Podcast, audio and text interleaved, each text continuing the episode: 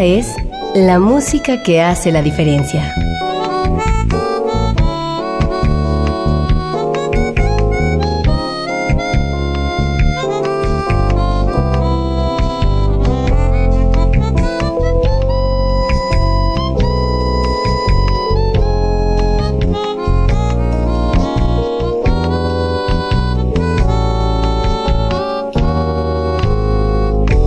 Las estrellas del pop y de la música brasileña. Sonidos originales del cine y del teatro. Jazz, New Age y otros géneros.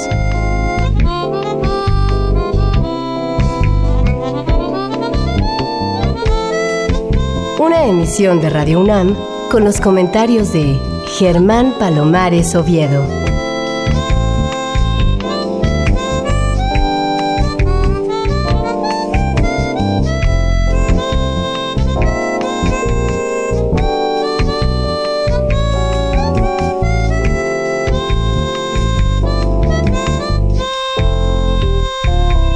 Muy buenas, soy Germán Palomares Oviedo en una nueva emisión con la música que hace la diferencia. Y hoy la diferencia la hace la música incluida en el disco Amser, de un nuevo intérprete en el panorama mexicano del jazz, que es Rafael Barrera. Realmente es sorprendente que tan joven haya hecho un disco tan sólido como ustedes van a poder advertir a lo largo de esta emisión. Te doy la bienvenida, Rafael. No te conocía, así que Vamos a averiguarlo todo, o por lo menos la mayor parte de lo que podamos, de ti, de tu obra, de tu trayectoria musical.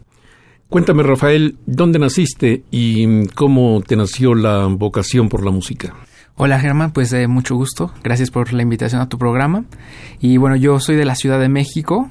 Nací en, en 1997 y mi introducción a la música pasa, digamos, a temprana edad, como a los 5 o 6 años, uh, pero de una manera muy autodidacta. Yo al principio quería tocar la guitarra, pero después mi atención fue llamada por el piano completamente cuando lo oí y de ahí les pedí a mis padres si podía tomar una clase de piano y ellos accedieron a ver qué se podía hacer.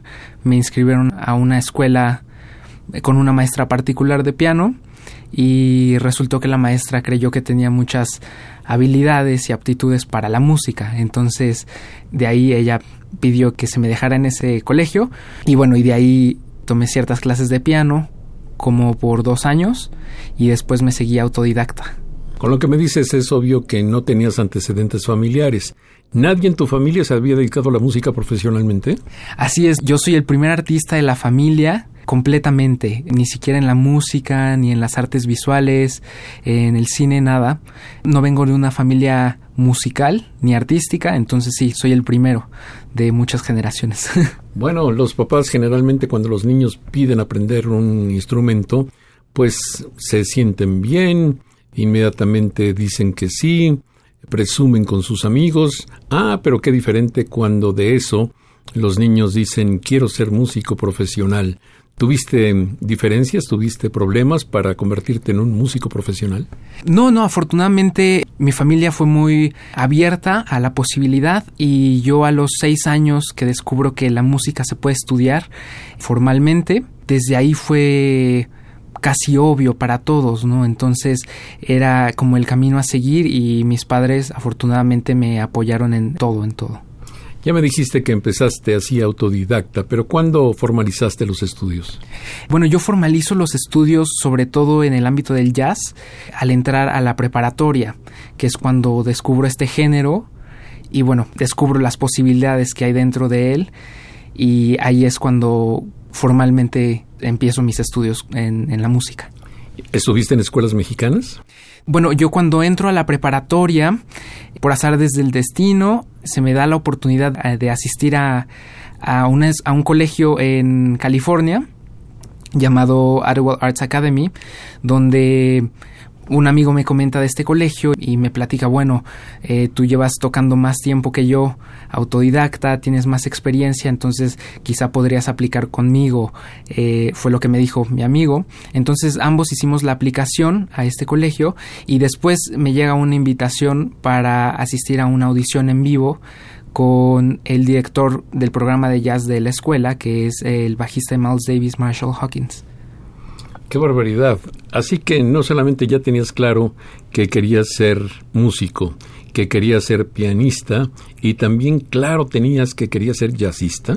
Eso no fue muy claro al principio, porque mi introducción a la música fue quizá como la introducción de cualquier otro joven o cualquier otro niño a la música pienso que quien más llamó mi atención cuando era niño eh, fue Michael Jackson, con sus videos, con su música, bueno, en fin, sus bailes. Entonces creo que esa fue mi introducción al mundo de la música, a querer saber más, a querer explorar nuevas cosas. Pero es hasta la preparatoria donde me encuentro con el jazz y cuando veo las posibilidades decido que eso es lo que quiero hacer. ¿Y cuánto tiempo estuviste en California? En California estuve dos años estudiando bajo una beca que me otorgó eh, Marshall Hawkins y estuve en ensambles con el último saxofonista de Frank Zappa, que es Paul Carmen. O sea que entraste por la puerta grande. Pero una vez que terminaste tus estudios en California, ¿cómo es que volteaste a ver al Reino Unido, a Inglaterra concretamente? Eh, bueno, en México, cuando yo estoy creciendo en mi educación aquí en México, yo asistí a una escuela británica. Entonces, casi era obvio un poco ver hacia esos horizontes. Y entonces cuando me voy a California a estudiar, este es eh, Arts Academy, es un colegio con un cuerpo estudiantil de 300 alumnos aproximadamente y todos venimos de 30 países distintos. Entonces ya te imaginarás la diversidad de personas que hay. Este colegio es un colegio especializado en las artes y en los académicos. Entonces es un internado. Pasas prácticamente todo el día haciendo arte y estudiando pues la preparatoria junto con el arte que decidas hacer entonces, en mi último año de preparatoria en Estados Unidos, digo, esta escuela te prepara y prepara a sus alumnos para que aspiren a los mejores colegios que hay en el mundo. Entonces, me vi muy apoyado por parte de la escuela para aplicar a las universidades de mi elección. Entonces, ahí es cuando decido ver hacia Europa y más específico hacia el Reino Unido. Bueno, ya nos contarás de eso, pero ahora vamos a empezar a escucharte. Tocas en esta producción con el bajista Will Joy y con el baterista James Edmonds. Además, en este corte 1 que se llama Galactic Blues, participa también un alientista, Daniel Newberry, tocando el iwi. Bueno, pues es realmente tu debut en este programa, probablemente una de tus primeras apariciones profesionales en la radio mexicana. Me da muchísimo gusto que sea aquí y estoy seguro de que nuestro auditorio se va a sorprender de el avance que tienes, la personalidad que demuestras en el piano y en fin la madurez con la que está hecho este disco. Aquí está pues Rafael Barrera con su cuarteto y Galactic Blues.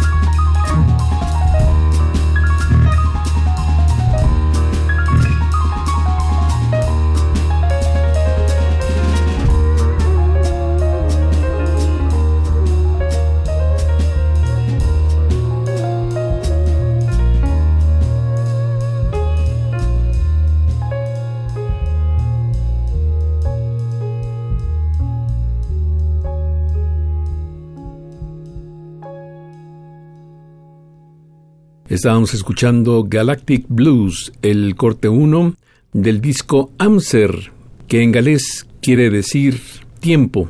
En español es tiempo, en galés es Amser. Cuéntanos desde el principio cómo hiciste el contacto con Inglaterra, a dónde fuiste, qué hiciste y cuéntanos también de tu proceso de adaptación. Porque si bien para cualquier persona, para cualquier profesional, es difícil adaptarse a un nuevo medio ambiente, para los músicos es mucho más difícil. Así es, bueno, mi primer contacto con el Reino Unido en general fue así como lo mencionaba en la primaria, en mi educación en México, en una escuela británica, pero después en California, cuando eh, esta escuela me apoya para mis aplicaciones universitarias, mi primer contacto con el Reino Unido son las universidades, eh, son el, el, Royal College of Music, Goldsmiths en Londres Leeds College of Music en Leeds, en Inglaterra, y el Royal Welsh College of Music en Gales. Estos son mis primeros contactos con el Reino Unido y son las escuelas que deseo aspirar en el último año de preparatoria. De ahí me llevé la grata sorpresa de que a todas las universidades que apliqué en el Reino Unido fui aceptado. Entonces se convierte como en una lucha de becas, a ver quién me daba una beca más grande. Y bueno, el, Royal Welsh College of Music and Drama eh, fue el conservatorio que más beca me dio y más interesado estaba en tenerme en su cuerpo estudiantil. Eso queda en Gales. Ah, en País de Gales. Uy, qué gusto, qué añoranza.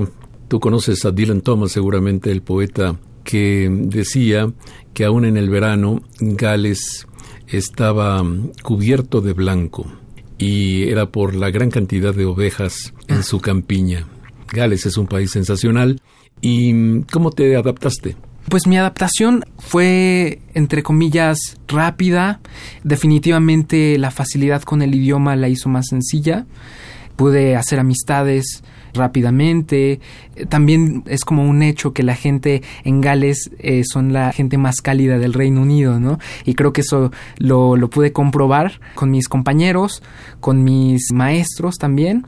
Y bueno, mi integración al colegio fue bastante rápida, quizá por el lenguaje de la música, ¿no? También eh, facilitaba mucho el solo llegar a tocar con alguien, el estar haciendo lo mismo por gusto de todos, ¿no?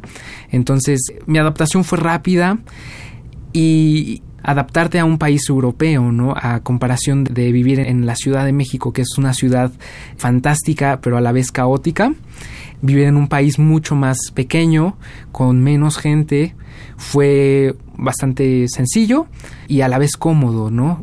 Me gustó mucho la calidad de vida y bueno, pues también acostumbrarse al clima, ¿no? Creo que ahí es donde uno tarda más. Sí, bien extremo. Sí. Bueno, Oye, y mm, no se preguntaba la gente, tus compañeros sobre todo, tus maestros, ¿qué hacía un mexicano ahí en País de Gales aprendiendo jazz?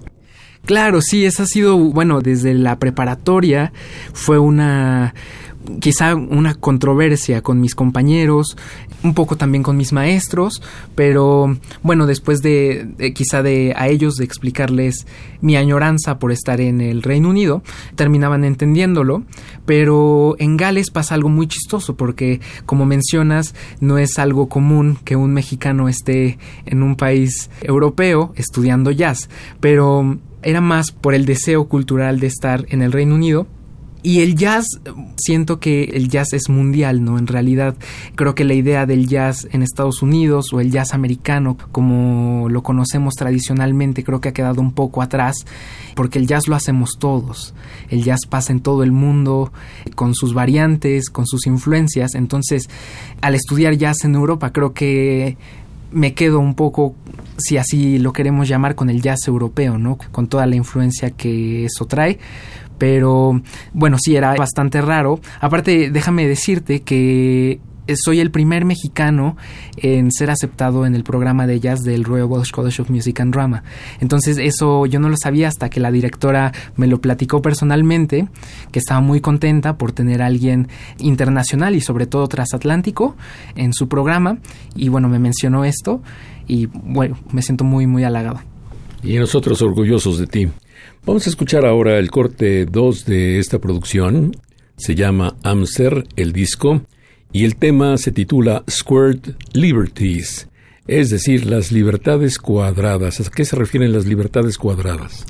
Claro, esta composición la escribí en California y esta pieza trata de salir como del pensamiento cuadrado, como se dice en inglés, out of the box, ¿no? Que es como salir de la caja, literalmente, pero es como ver más allá de lo que es, es obvio. Y bueno, esta pieza toma muchas libertades con esa ideología. Pues aquí está nuestro invitado de hoy, Rafael Barrera, tocando el piano, y ahora sí en formato de trío con Will Joy en el bajo y James Edmonds en la batería. Squirt Liberties.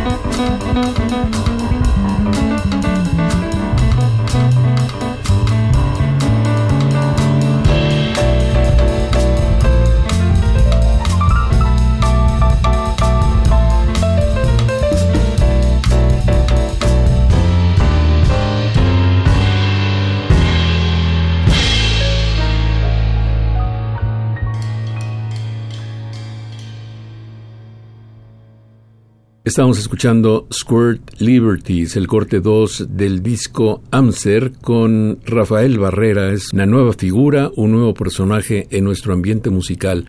¿Hace cuánto estás de regreso en México, Rafael? Bueno, llevo tres meses en México, de cuando estuve viviendo en el Reino Unido, y bueno, tengo planes de seguir presentando esta producción en este país. ¿Eso quiere decir que te vas a quedar en México? No, bueno, afortunadamente acabo de recibir hace un par de meses dos propuestas del Berklee College of Music y The New School for Jazz en Nueva York para asistir a sus programas de jazz. Entonces estaré presentando esta producción en México por un tiempo y a comienzos del 2018 me iré a Boston a presentar mis audiciones a Berkeley y a The New School y bueno, después idealmente seguiría mis estudios por allá. Qué barbaridad, qué panorama tan interesante el tuyo, a pesar de que apenas tienes 20 años de edad. ¿Y cómo es que lidias con gente que tiene más experiencia, que tiene más edad y que por supuesto tiene más argumentos, digamos, musicales, que en mexicano se traduciría como mañas musicales. Claro, sí, pues digo, me siento afortunado de que mi introducción hacia el jazz en realidad fue con una figura, un ícono del jazz, en realidad sin yo saberlo, sin tenerlo consciente todo el tiempo, que esta figura es Marshall Hawkins, que fue el bajista del segundo gran quinteto de Miles Davis. Entonces, eh, creo que al ser mi introducción de esa forma, me siento muy cómodo trabajando con músicos con mucha más experiencia que la mía y también me gusta aprender de ello, ¿no? Me gusta estar con gente que sabe más que yo, me gusta llevar mi nivel pianístico y musical al límite lo más que pueda y bueno, o sea, me siento cómodo tocando con músicos de gran nivel, pero a la vez es todo un reto y pero eso lo tengo consciente todo el tiempo. Y mm, independientemente de tus maestros, ¿quiénes han sido tus influencias a través de lo que has oído de ellos en compactos o en otro tipo de grabaciones? Sí, pues mis influencias son un poco más contemporáneas por eh, ser mi introducción al jazz no tan tradicional o no tan eh, común como lo es con otras personas. Entonces, cuando yo empiezo a estudiar y a escuchar jazz a profundidad, no lo hago con los iconos tradicionales del jazz, sino me voy con personajes más contemporáneos como la pianista japonesa Hiromi o el pianista Brad Meldau Robert Glasper son algunas de mis influencias más grandes y esto es porque crezco o me introduzco en el jazz escuchándolos a ellos y después escucho a los íconos, entonces fue algo un poco al revésado. Me llama la atención que menciones a Hiromi, que indiscutiblemente es una gran pianista, pero que desde mi punto de vista tiene un ataque demasiado violento. Obviamente la he escuchado en baladas y en ese mood, en ese tempo, es incomparable. Pero cuando va hacia los tempo, su ataque es realmente agresivo. Claro, sí. Lo que me gusta de Hiromi, como mencionas, tiene un ataque muy agresivo, muy vivaz, y cuando se le escucha tocar otro tipo de tempos es totalmente distinto.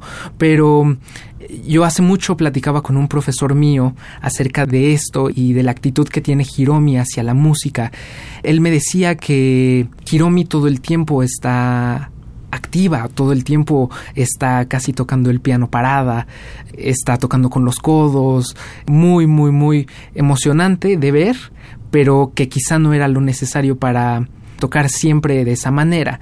Pero lo que yo agarro de eso es de que quizá toda esa emoción y toda esa energía se le puede poner a la música y, aunque estés tocando una balada, quizá toda esa energía es necesaria para tocar una balada. Sí, yo estoy de acuerdo contigo y también mencioné a Hiromi y hablé sobre ella porque evidentemente tu touché, tu manera de atacar la música es absolutamente diferente. Yo diría que hasta mm, tienes un ataque dulce. Gracias. Pues sí, bueno, la manera en que estoy tocando el piano y estoy componiendo cambia en diferentes composiciones y también es un desarrollo y una búsqueda interna que estoy haciendo y haré quizá toda mi vida para buscar ese ataque o ese toque personal en la música, pero quizá mi ataque hacia el piano no se compara mucho con el de Hiromi, pero la energía que trato de transmitir en todas las piezas, quizá podría ir por ahí. Muy bien, y ya que estamos hablando de cosas y personajes japoneses, aquí hay un tema en japonés que ocupa el corte 3 de tu disco Amser. Se llama Hirameki. Tuve que ir hacia el diccionario para saber que Hirameki quiere decir inspiración. Me parece que eres un pianista muy inspirado, Rafael Barrera. Aquí está él, Rafael Barrera en el piano, Will Joy en el bajo y James Edmonds como baterista. Hirameki.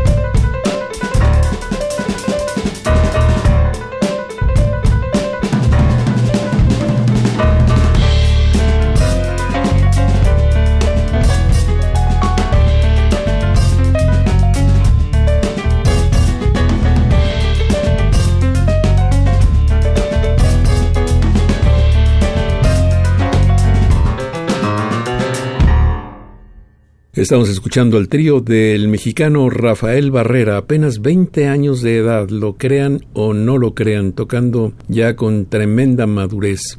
Y bueno, estoy seguro de que cuando nuestro auditorio escuchó tu apellido, inmediatamente se planteó la pregunta que yo no te he hecho respecto a si provienes de esta familia de los Barrera que encabeza Abraham y que sigue con Iván y que sigue más con Javier y que además de todo tiene un chiquito saxofonista.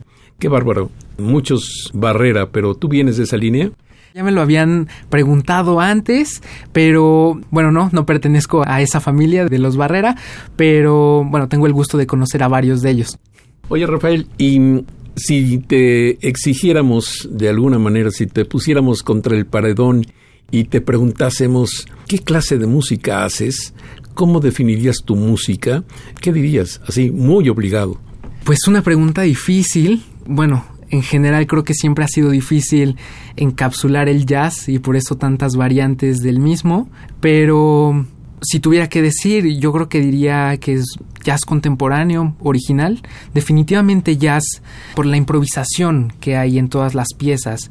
Ese elemento nunca falta en mis composiciones y bueno, teniendo en cuenta esa, digamos, regla básica de que el jazz es improvisación, sí lo llamaría jazz, pero contemporáneo u original. Pero mm, hay de contemporáneo a contemporáneo, porque cuando muchos de nosotros hablamos de música contemporánea, la gente suele pensar en ruido más que en música, aunque el ruido últimamente es también un elemento musical. Eh, digo, sí, la música contemporánea, sobre todo creo que en el ambiente clásico, ha tenido una racha de ser conocido por sonidos más experimentales, eh, sonoridades distintas a las que estamos acostumbrados. Pero bueno, creo que no tendríamos que encerrarnos tanto en eso y pensar que contemporáneo quizá va más hacia lo que se hace en el momento, ¿no? A lo que estamos viviendo. Entonces, es un término cambiante también, porque depende de cuando estemos escuchando. Quizá Miles Davis, a pesar de que se hizo ya décadas atrás, podríamos decir que es contemporáneo. Pero bueno, basados en ese término de que contemporáneo quiere decir lo que pasa ahora, creo que podríamos dejar de encapsularnos y ver más allá y experimentar las posibilidades de que tiene la música, ¿no?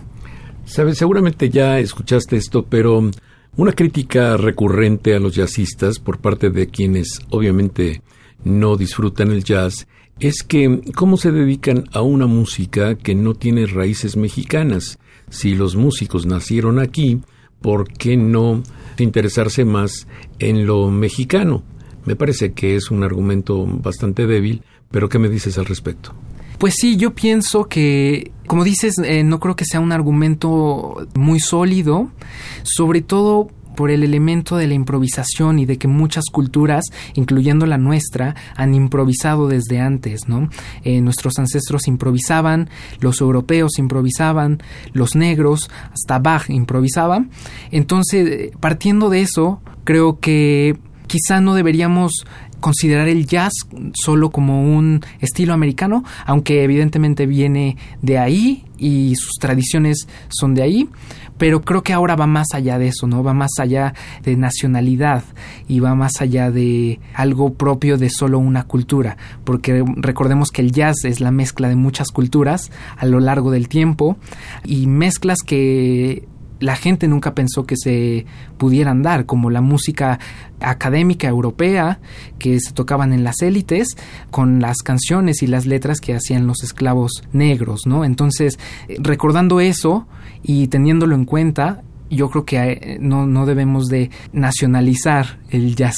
Yo estoy de acuerdo contigo y además me parece una pérdida de tiempo total seguirse preguntando si existe el jazz mexicano hay gente que dedica algún esfuerzo para dejar obvio que sí existe el jazz mexicano, hay periodistas que elaboran notas a partir de esa pregunta y de respuestas poquito irreflexivas por parte de algunos músicos, pero si tú naces en México, tu medio ambiente es mexicano, si quienes te rodean son de la misma nacionalidad, si comes, si respiras, si todo lo que es tu ser es mexicano, es obvio que eso tiene que manifestarse en tu música, así no toques mariachescamente o no toques ninguna de las músicas originarias de este país.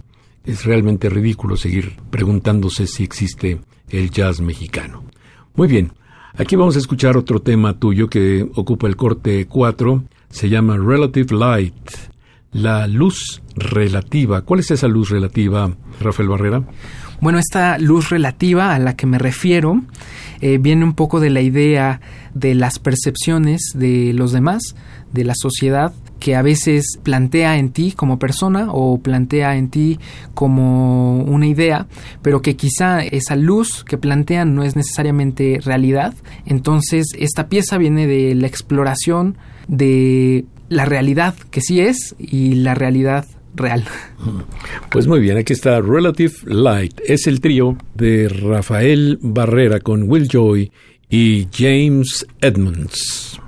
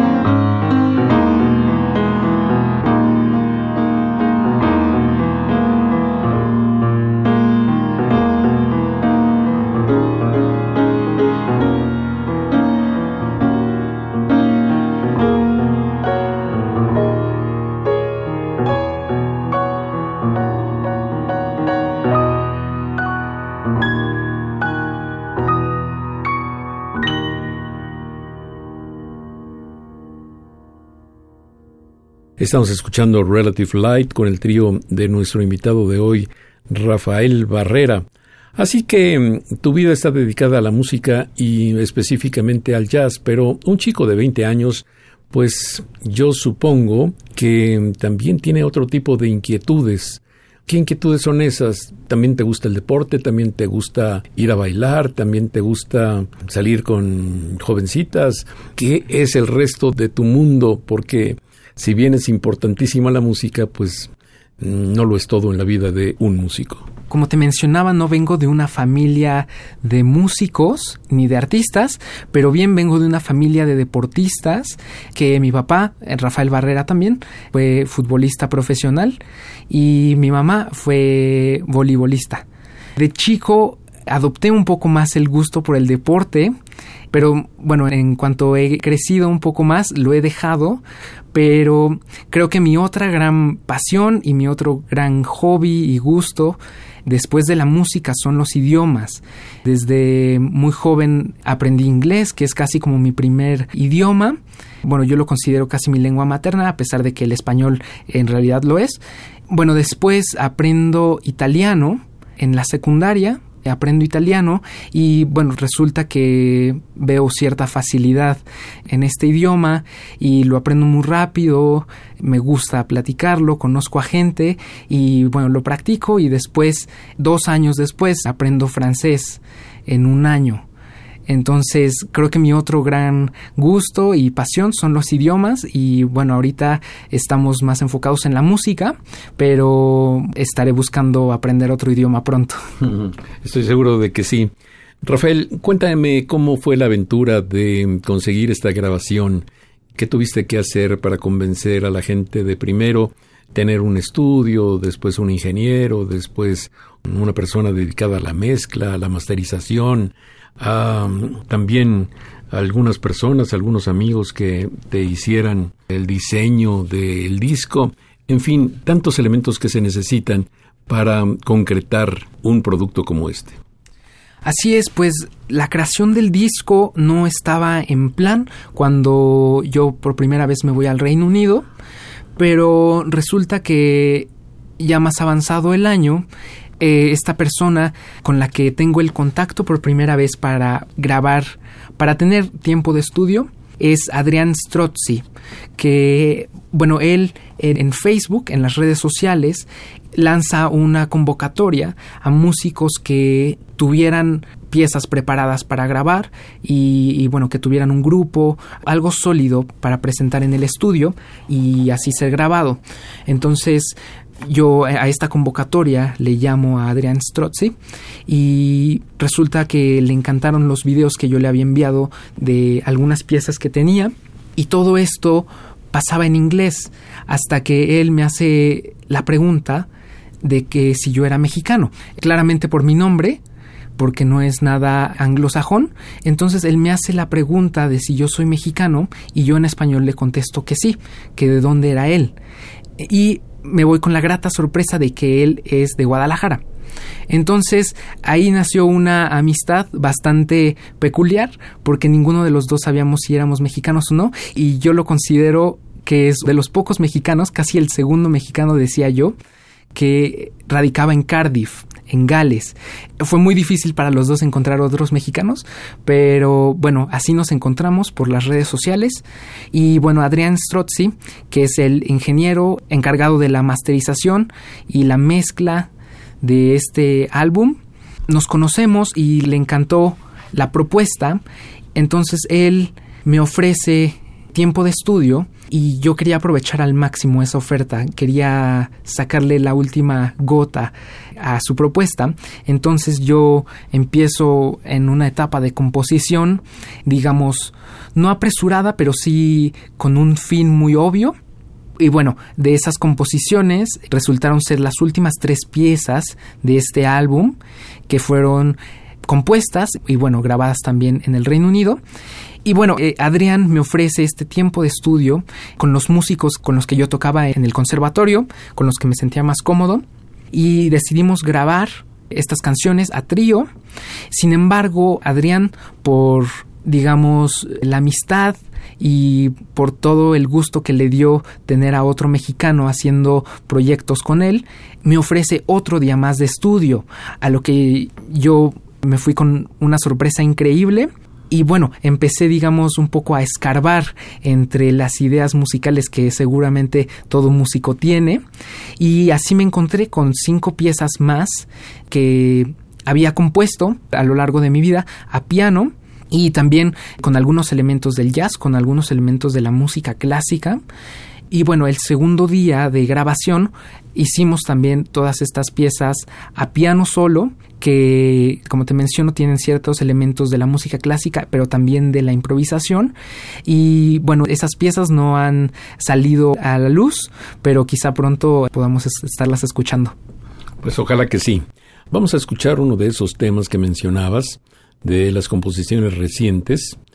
Esta se llama Settling In, que quiere decir algo así como instalándose o insertándose con el trío de Rafael Barrera, Will Joy en el bajo y James Edmonds en la batería. También en el corte primero participa Daniel Newberry, que toca el IWI, el Electric Wind Instrument, pero su participación solamente se limita a ese corte 1 Galactic Blues que ya escuchamos. Ahora es Settling In, el trío de Rafael Barrera.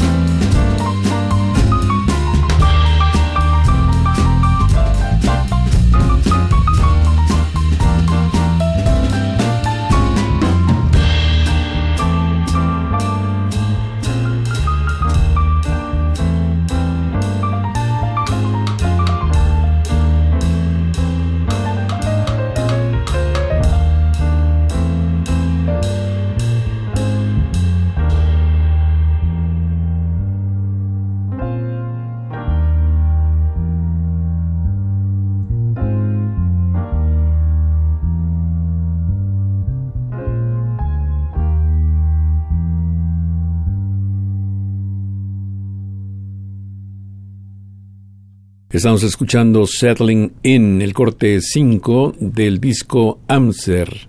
Amser es una palabra en galés que en español quiere decir tiempo. Muy bien, Rafael, háblanos de quién es Will Joy y quién es James Edmonds. Tanto a Will Joy como a James Edmonds los conozco en el conservatorio, en el Royal Welsh College of Music and Drama en Gales. ambos son dos músicos ingleses de Londres específicamente, que también cursaban sus estudios de jazz en el conservatorio. Y bueno, yo los conozco dentro de mi programa en el colegio y al escucharlos por primera vez me voy con la sorpresa de un nivel técnico y musical increíble con el que quizá no me había topado en mi vida, pero bueno, yo tenía este proyecto de hacer composiciones originales, sobre todo, y cuando les ofrezco hacer un trío y grabar estas composiciones, ellos muy amablemente aceptan y bueno, aquí el resultado de eso. Y mm, Daniel Newberry, porque solamente en un tema. El Galactic Blues, que es el tema donde se incluye Daniel Newberry, es un tema que se pensó con un saxofón tenor principalmente y hay una o que otra grabación por las redes sociales con saxofón de esta pieza. Sin embargo, en este álbum, al incluirla en todo este set de temas, quise darle un toque más quizá apropiado al título de la canción. Y bueno, decidimos experimentar un poco con la sonoridad de este instrumento que es el iwi, que no es muy conocido, aunque fue muy popular en la década de los ochentas junto con los sintetizadores y todo ese boom. Pero bueno, extrañamente ahora no es tan popular pero se está como que renovando un poco. Entonces, eh, con esa idea de experimentación, decidimos incluir el Iwi a cargo de Daniel Newberry. Bueno, tus títulos son bastante sensatos, no nada que decir en contra de ellos, pero el título del último tema me parece una locura precisamente porque habla de locura y se llama algo así como En camino a la locura de Van Gogh. ¿Qué título es ese, Rafael? Claro, pues bueno, este tema, digo, el título no viene como de la nada. Este tema fue inspirado en un viaje que tuve hacia la ciudad de Ámsterdam, donde, bueno, personalmente me fui con un, shock cultural total. Bueno, al salir yo de la estación de tren de la ciudad de Ámsterdam y ver este mar de bicicletas y, de gente también, pero sobre todo de bicicletas, rodeando las calles de esta ciudad europea. Eso para mí fue un shock cultural tremendo, quizá porque nunca lo había visto, por mi amor a las bicicletas también, porque me gusta mucho andar en bicicleta. Y en este viaje a Ámsterdam tengo la fortuna de poder asistir al Museo de Van Gogh, que eh, en Ámsterdam donde al visitarlo todo y al recorrerlo, me voy a reconocer a Van Gogh de otra manera que yo no lo hacía. Esto con un modo más biográfico, conociendo su obra de cero hasta sus últimas piezas que hizo y me fue muy interesante ese camino biográfico y artístico de cómo está ensamblado el Museo de Van Gogh, que lo que más llamaba mi atención era cómo este artista tan honesto crecía artísticamente de una manera increíble, pero también a su vez su mente se deterioraba completamente. Entonces eso me pareció fascinante, un tema de exploración que creo muy pocas personas lo han tratado y bueno, yo decido hacer esta pieza como una oda a Van Gogh y a su obra, pero también a Ámsterdam y todo lo que ella conlleva. Ah, qué ciudad más linda esa. Eso se llama pues Van Gogh's Way to Madness. Es Rafael Barrera con su trío. Rafael es hoy nuestro invitado especial.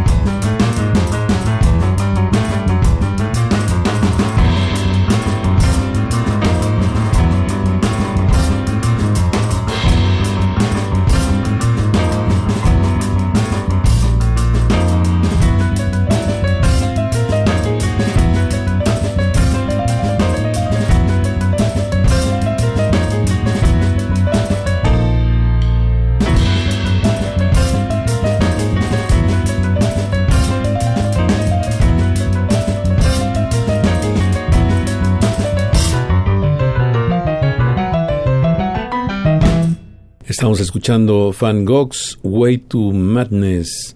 En camino a la locura de Van Gogh con el trío de Rafael Barrera, que es hoy nuestro invitado en esta emisión. Rafael, y ya estudiaste en México, ya lo hiciste en País de Gales, pronto también estarás en Berkeley, pero así un poco fantasiosamente, ¿dónde quieres hacer tu carrera? Es un tema que he tenido y he pensado dónde quiero desarrollarme como músico y también como persona.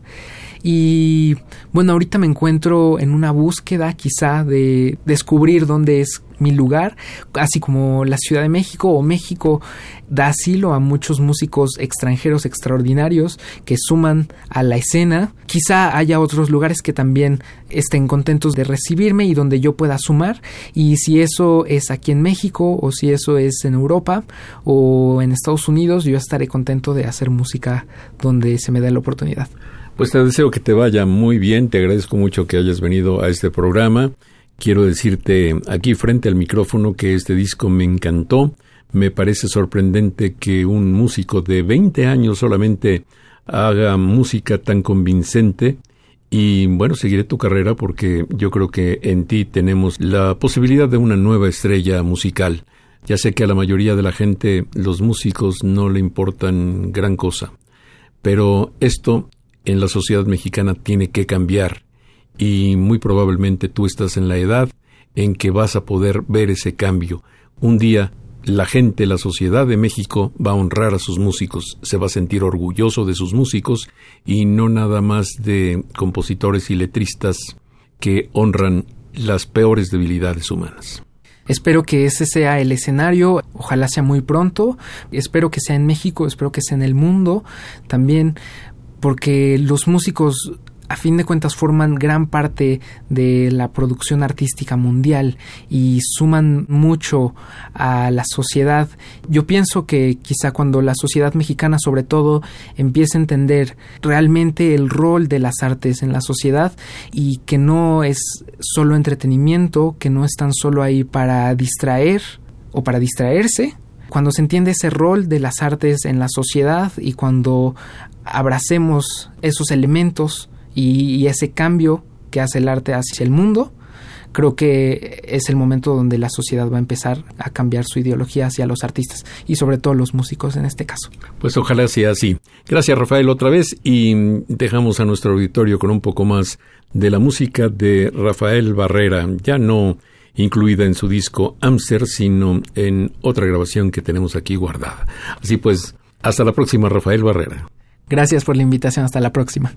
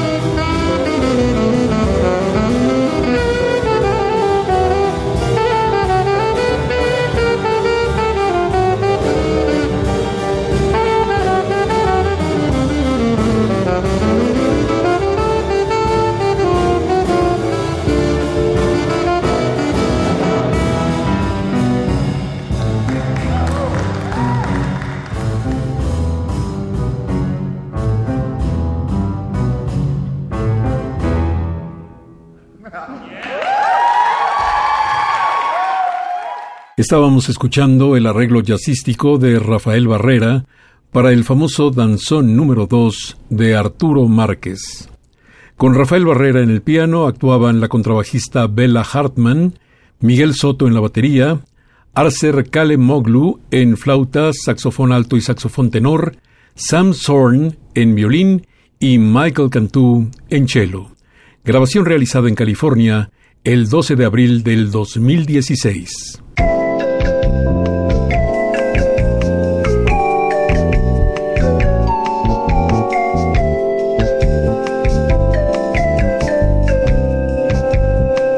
Las estrellas del pop y de la música brasileña. Sonidos originales del cine y del teatro. Jazz, New Age y otros géneros.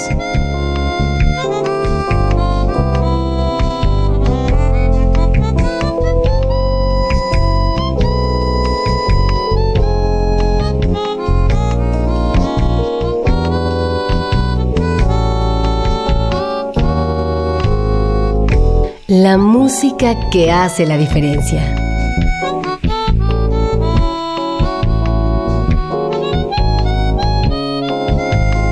Una emisión de Radio UNAM con los comentarios de Germán Palomares Oviedo.